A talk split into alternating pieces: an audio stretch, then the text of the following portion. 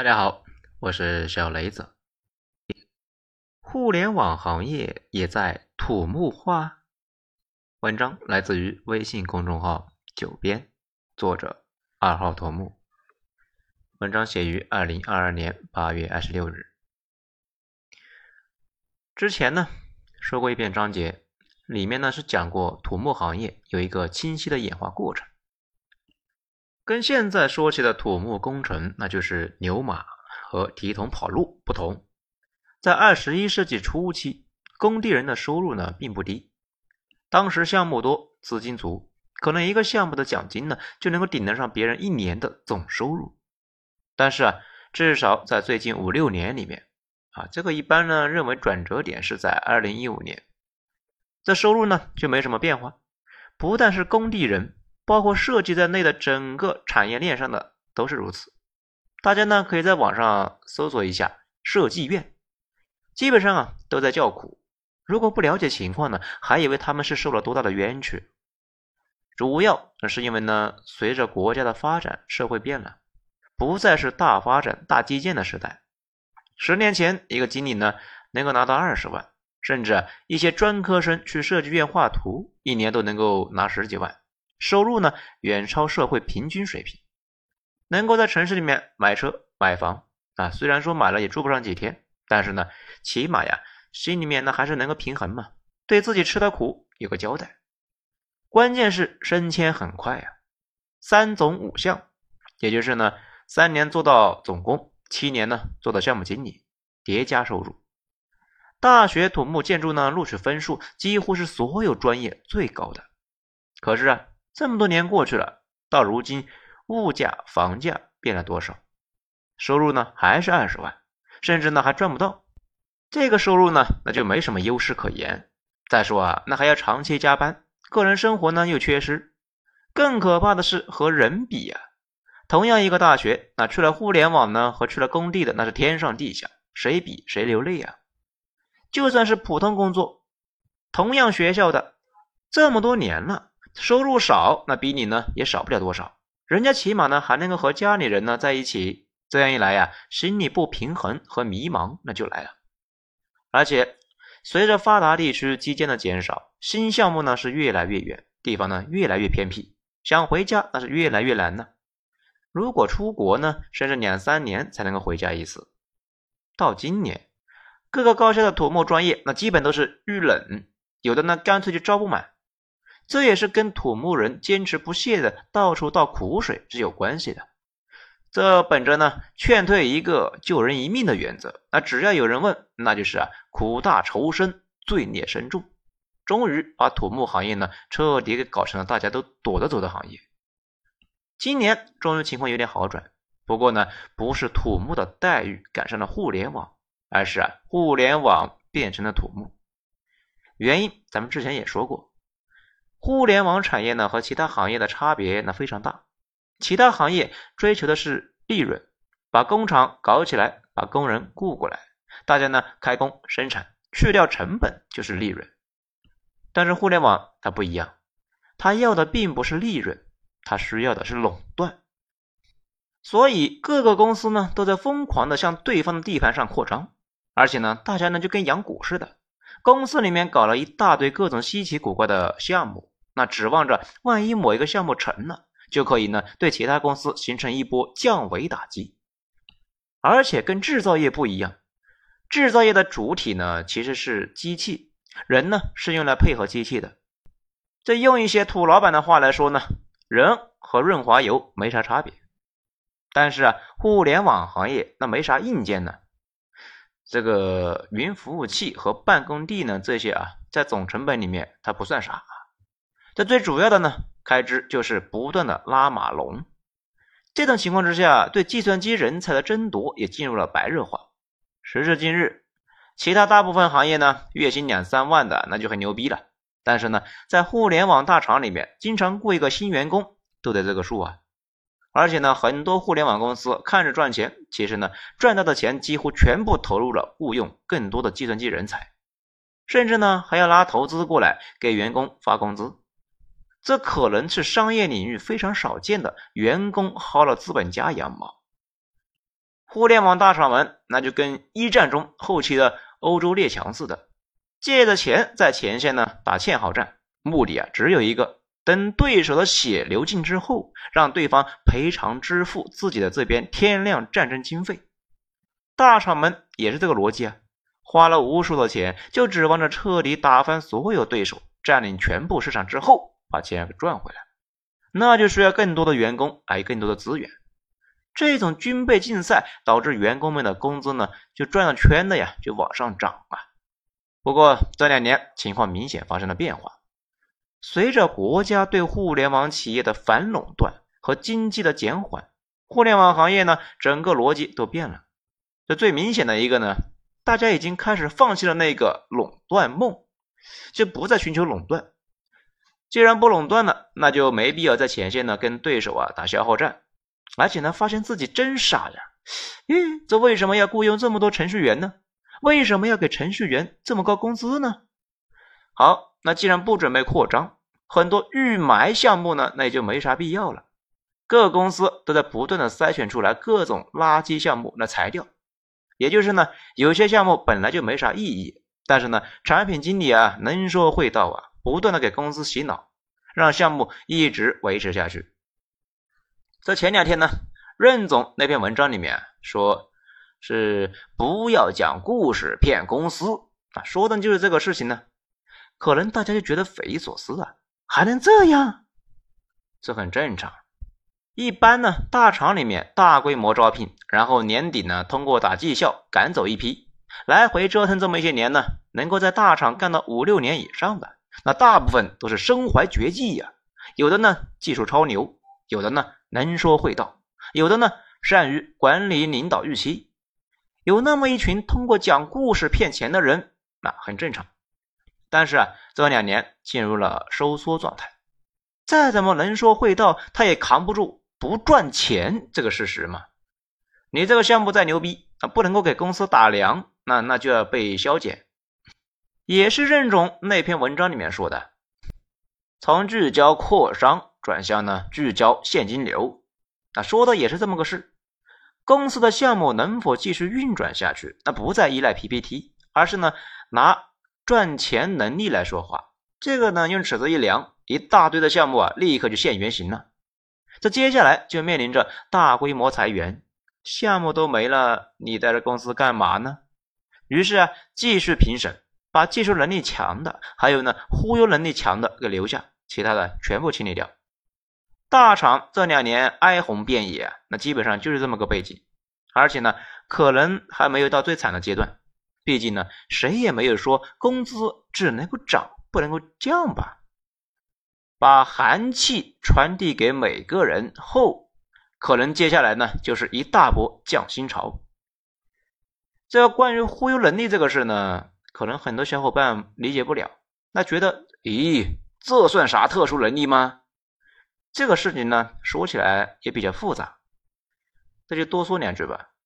公司规模一旦突破三千人这个规模之后呢，你在职场上的轨迹啊，都会明显的呈现出这样几个特点：初期看技术，中期看关系，后期呢看山头。这也就是说，刚加入公司，你能不能够脱颖而出啊？主要是技术能力咋样。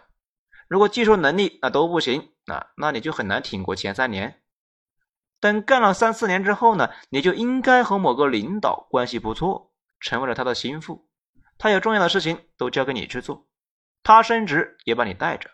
毕竟呢，当了领导之后啊，很快那毛也不会呀，手底下没几个干活的呢，基本上是寸步难行。干了个十来年，如果呢进入了中层，那就有了明确的山头态势。你的人生处境呢，很可能就跟一个上边的领导呢强相关。他牛逼，能争取资源和好的项目分给自己手底下的人，手底下的人呢层层的往下分。大家干一年有了收益呢，一起吃肉。上边的领导被边缘化，争取不到好的项目呢，尽是这些又烂又没油水的。下面的人那就跟着倒霉，这苦哈哈的干了一年呢，最后的奖金呢，可能也就是每人一箱苹果几桶油。倒了八辈子霉呀！不过呢，也别太担心，明年可能更差。效益差会导致骨干流失。没有能够打硬仗的骨干呢，就算是领导争取到大项目，他也搞不定，越混越挫。那你说，我可不可以换一个山头呢？这也不是不行。不过啊，每个领导和自己的小弟啊，那都是用了很多年磨合出来的信任关系。你想加入人家，那人家呢也不要你。就算你过去了，你也是一个外人，或者呢是个边缘人。平时活让你干。小圈子开会呢，却不叫你。到了年底，人家嫡系呀把肉给分完了，给你个大骨头。大概呢就是这么个运转方式。所以说啊，在大公司里边，很多时候你加入某一个部门，跟了某个领导，可能未来已经差不多了。那些尖刀部门呢，有大领导照顾，资源多，项目好，容易立功。每年呢，成立几个新项目。每次啊，新项目上马，一些老员工呢就变成小领导，也就打破了熬资历爬天梯的这个困局。刚加入的时候不明显，过个几年呢，就跟其他边缘部门的人呢拉开的距离非常大。可能正是因为如此，很多大厂招聘的时候啊，已经不是跟你说啊自己是哪个部门的，毕竟万一你知道了自己要去的部门比较倒霉，那直接跑了怎么办呢？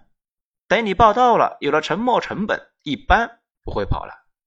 而且，软件行业出现了倒挂这个问题，也就是说，新来的呢，竟然比老员工的收入高。这在大部分行业呢都是比较少见的。那主要啊，也是因为每年招聘的时候呢，大厂面对的是少量的大学计算机相关的一个专业的毕业生，每年市场的价格都在飙升，那可不就倒挂了吗？讲了这么多。那其实呢，就是想说啊，随着传统互联网的停止扩张，随后市场对计算机人才的数量呢也会大幅降低，边际需求决定价格，市场人力资源充足的时候呢，那自然是要不上价的。但是会土木化吗？显然不会。土木呢，那是有边界的。那比如你不可能修十条京沪高铁，也不可能呢每隔十年就把城市拆掉重新建一遍。啊，到了一定时候呢，自然就放缓了。咱们之前呢讲过这个事情，说大部分的国家呀都有一个二三十年的集中建设期，美国、德国，甚至呢日本、韩国都曾经大搞基建，但是这个时间段一过呀，立刻就歇菜了，因为竞争越来越激烈，盈利的项目呢那就越来越少，而且呢越来越偏远，各国的施工队。就都出现了急剧的老龄化和低效化。咱们之前为了说那篇土木相关的章节呢，周末呀专门去工地看了一下，果然呢，工人们那是年龄都偏大呀，很多都已经是六十多岁了。这个呢，现在国家啊说是啊，今后不让六十多岁的人去工地了，而且随着是越来越正规，必然会导致效率那是越来越低。但是计算机行业没这个问题啊。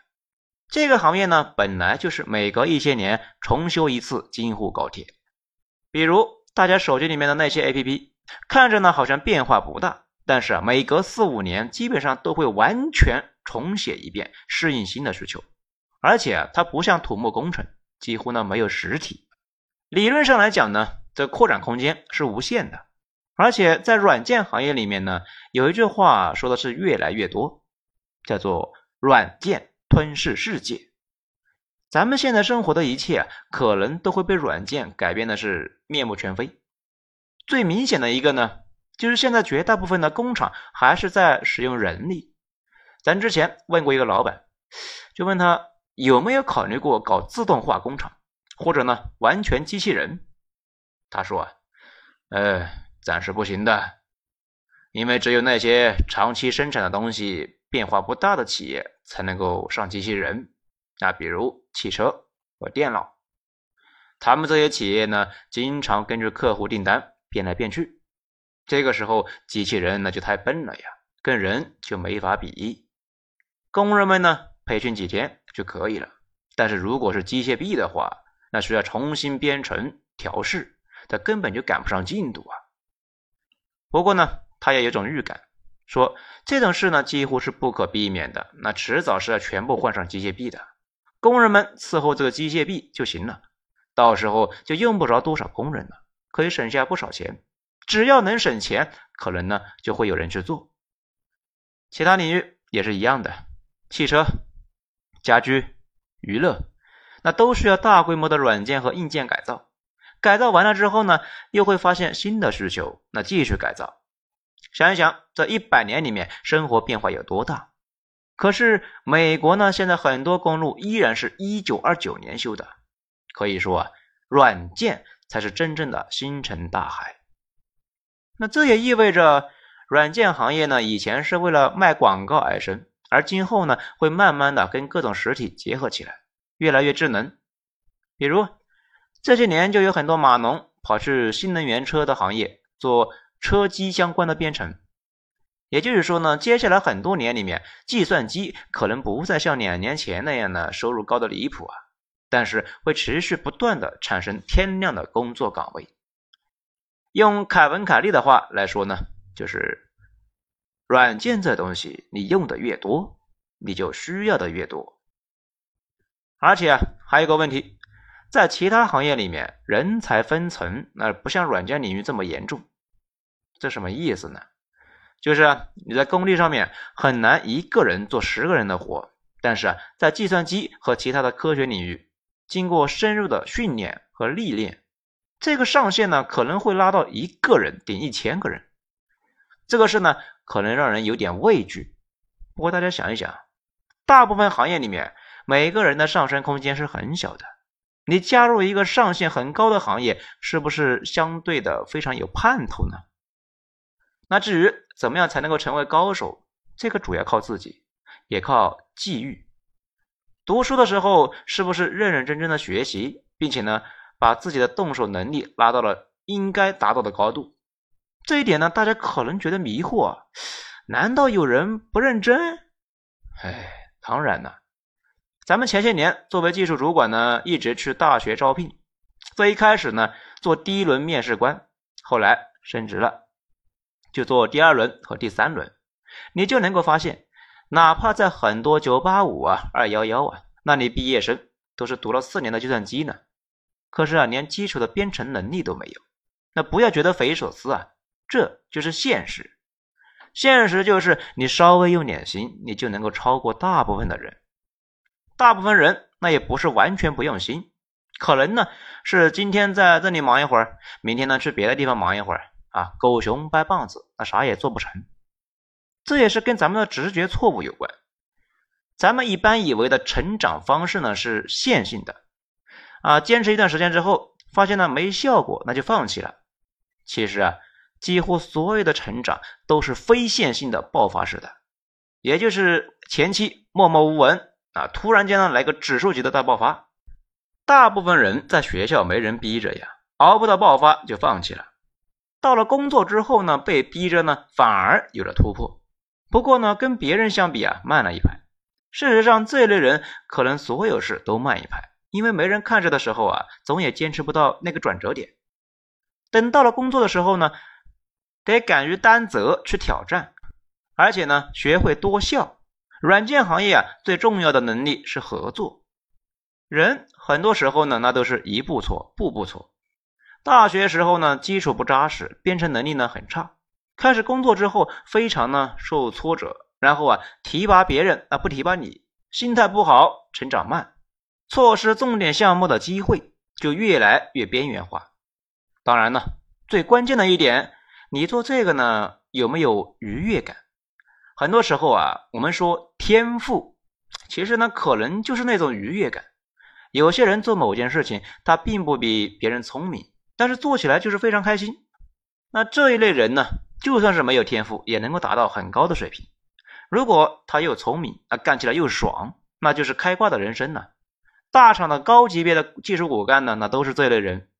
反过来讲，如果上班如上坟，哎，好吧，承认了吧，咱们就一个普通人，继续混着吧，不然还能咋地？至于将来是一直走技术路线，那还是走管理的山头路线，那都是后话。到了那个时候，那自然就懂得了。很多小伙伴呢，可能在纠结于三十五岁的问题。这个问题啊，不是技术问题，也不是行业问题，而是呢社会问题。除了公务员这种只进不出的行业，其他只要是涉及到竞争上岗，叠加我国呢过分的充沛的人力资源，自然就会出现后浪拍前浪的事。不过关键呢还是要调低预期，人各有命吧，也没必要太强求。在最后呢，再总结几句：第一，前几年的高薪时代已经结束了，今后呢也会有高薪，但是呢不会像前些年那样狂飙。第二，接下来是一个更加广阔的天地，想象力有多大，软件的世界就有多大。这第三，如果要做这一行呢，就要每一步都扎扎实实的。这个行业依然是向上的，但是不代表里边每个人都能够过得很好。事实上啊，这个行业里面严格的遵守二八定律。第四，在过去，在未来，计算机。都是对穷人最友好的专业。好，今天内容以上，喜欢的话呢，欢迎大家点一个五星评价。我是小雷子，谢谢收听，咱们精彩下章再说。